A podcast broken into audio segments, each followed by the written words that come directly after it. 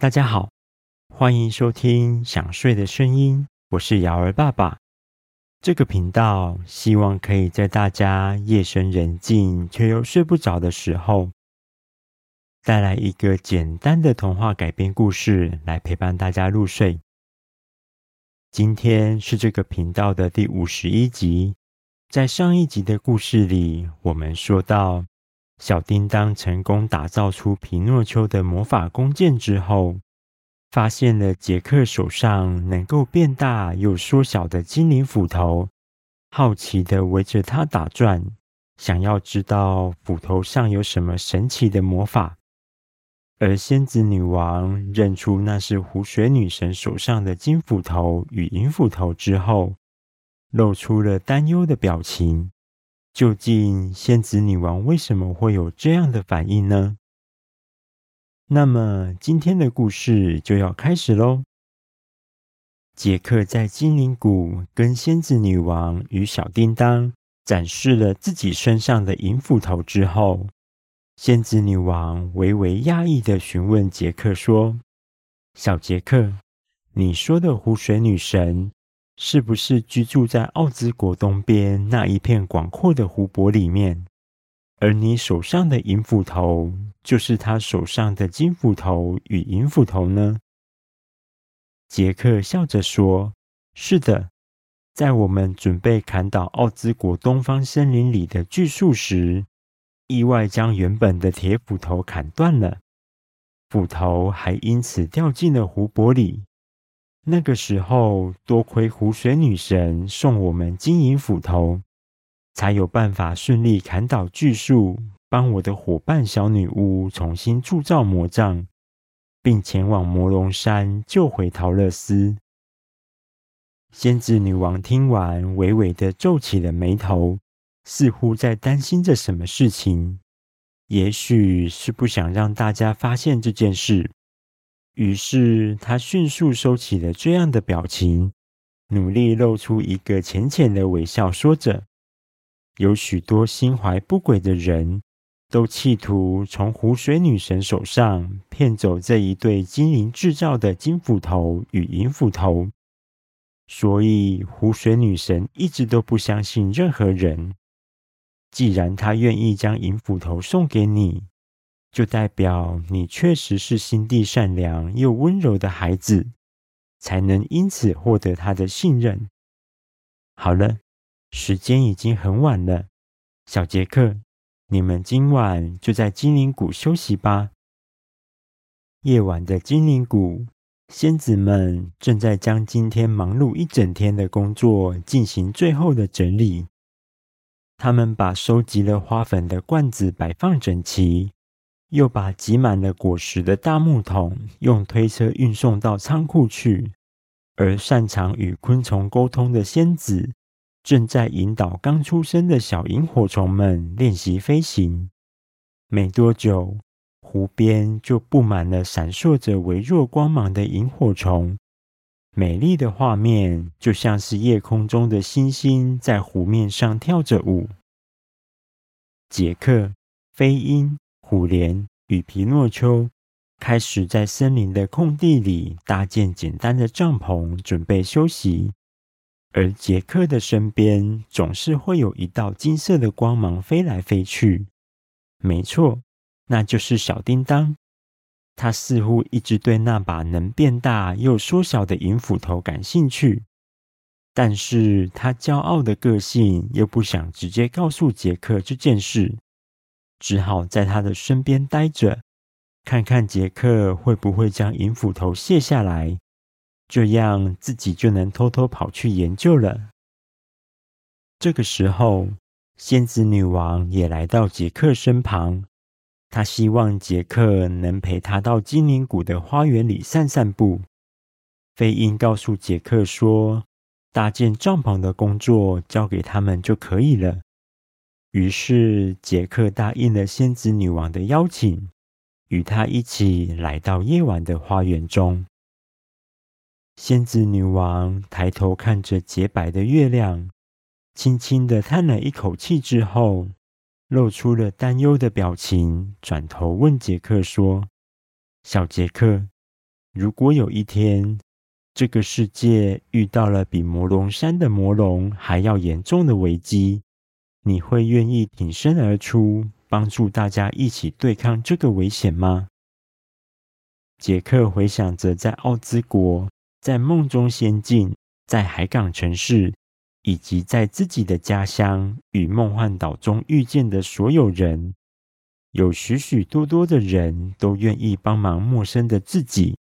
他不想让这些愿意帮助自己的善良人们遭遇到危险，于是他回答仙子女王说：“狮子曾经教导过我什么是勇气。”也告诉我不要做超出自己能力以外的事情。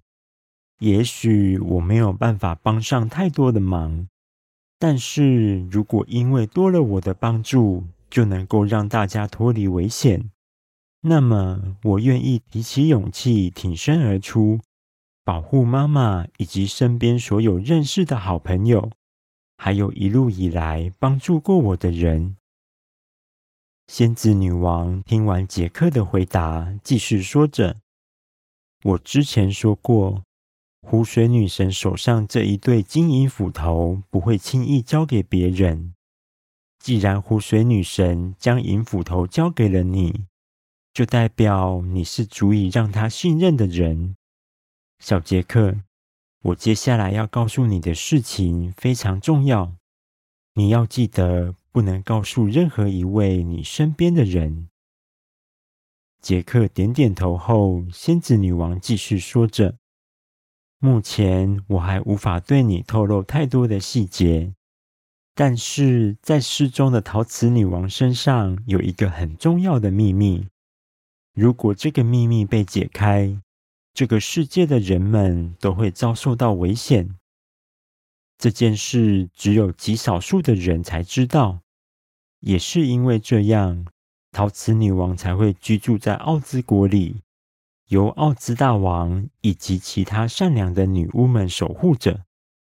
这名法力强大的邪恶女巫，也许就是知道了这个秘密，才会突破奥兹国的魔法，偷偷进入陶瓷国，并抓走陶瓷女王，企图让世界陷入危险。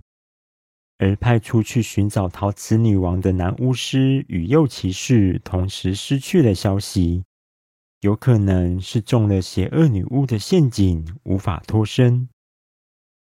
杰克着急地问说：“仙子女王，你特地找我过来，告诉我这些事情，是不是有需要我帮忙的地方呢？”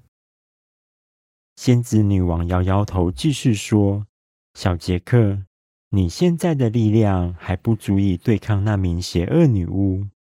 我希望你能在未来的冒险途中多留意身边有可能关于男巫师与幼骑士的线索。一旦发现了他们的踪影，就先想办法联系奥兹大王，让奥兹大王以及女巫们讨论接下来的计划与方针。千万不能独自踏入危险的地方。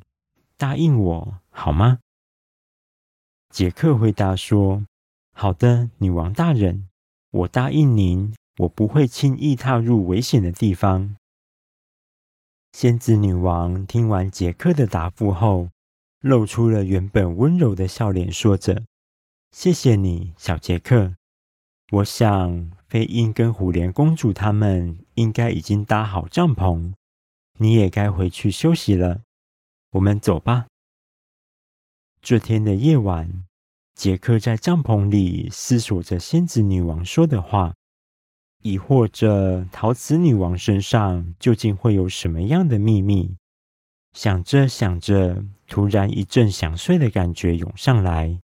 他伸出手，缓缓揉了揉几下眼睛之后，就沉沉的睡着了。而在梦幻岛另一端的地下之家。即使现在已经是晚上了，却依然像是白天一样热闹。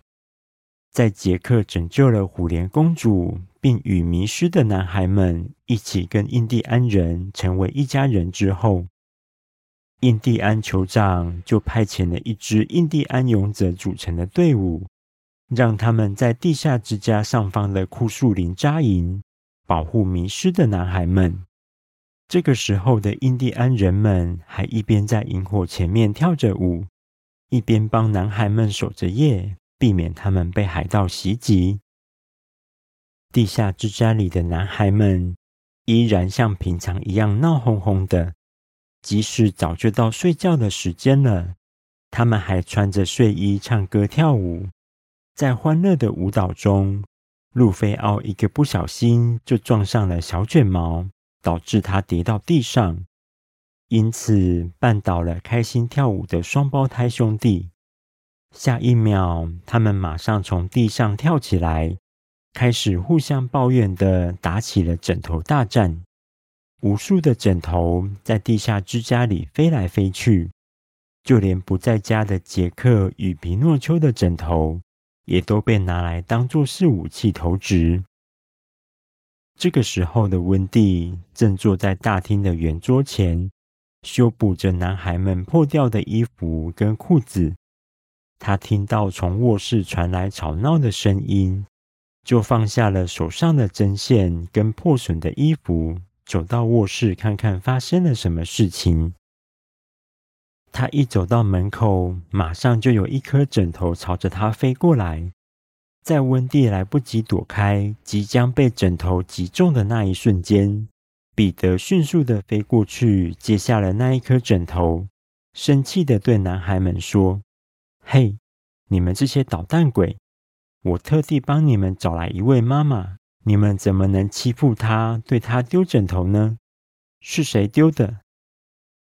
男孩们一听到彼得的问话，马上停下了原本吵闹的动作。为了避免被处罚，他们的脑袋里纷纷思考着一件事情：彼得的问题是谁丢的枕头？所以，只要我手上有一颗枕头，就代表不是我丢的。当然，不是只有一个男孩想到这件事情。一时之间，他们又赶快抢起了枕头。并纷纷将枕头拿在手上，表示自己手上有枕头。所以那一颗差点砸到温蒂的枕头，不是自己丢的。可怜的图特，他手上的枕头被小卷毛抢走了。现在整个卧室里只有他手上没有枕头。他左看看，右看看，只好无奈的走到温蒂面前，哭着脸说。我的手上没有枕头，我想那应该就是我丢的枕头。彼得笑了起来，他说着：“很好，你得接受惩罚。”当彼得还在思考要给图特什么样的惩罚时，温蒂开口制止了彼得。他说：“没关系，我既然答应要做你们的妈妈。”就会像一位真正的妈妈一样包容你们所犯的错，这就是所谓的母爱。路飞奥疑惑的问说：“真的吗？不管我们做错什么事情，妈妈都会原谅我们吗？”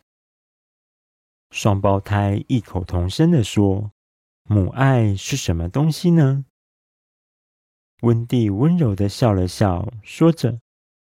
我来讲一个关于妈妈的故事给你们听，但是你们如果没有在床上乖乖躺好，我就不说故事了。于是，男孩们纷纷跑回自己的床上，准备听温蒂的故事。奇怪的是，彼得竟然没有像其他男孩一样期待着，反而用手捂住了耳朵，像是在逃避什么事情。等男孩们都躺好之后，温蒂坐下来，开始讲起了故事。他说着：“很久以前，有一对名叫达林先生与达林太太的夫妇，他们结婚了，并迎来了一个可爱的后代。”男孩们都好奇地问：“什么是后代？”温蒂解释说：“后代就是孩子，像你们一样。”他又继续说：“但是有一天，孩子从窗户飞走了。他离开了自己的家，到外面去游玩，很久都没有回来。达林先生与达林太太每天看着曾经活泼热闹的儿童房变得空荡荡，心中非常难过。其中一个双胞胎说着：“这真是令人太伤心了。”另一个双胞胎担心地接着说：“我不知道这个故事会不会有快乐的结局，你认为呢，路菲奥？”路菲奥哭丧着脸说着：“我也好担心呢。”温蒂得意地说：“如果你们知道妈妈的爱是多么的伟大，就不会害怕了。”这个时候，彼得把自己的头埋在枕头下面，似乎是故事来到他最不喜欢的部分了。温蒂没有察觉到彼得的模样，而继续说着。每天，达林太太都会让一扇窗户保持敞开，因为她充满了对孩子的信任与爱。她相信，不论孩子走得多远，不论经历多少冒险，总会回到这个温暖的家，回到他温暖的怀抱里。而这扇敞开的窗户，就会像一个欢迎的大门，等待他们回来。多年过去了。窗户始终敞开着，即使秋天的风将落叶吹进了房间里，达林太太也会把房间整理干净，等待着奇迹。终于有一天，孩子真的回来了，他带着自己的故事、冒险和收获，回到达林太太的身旁。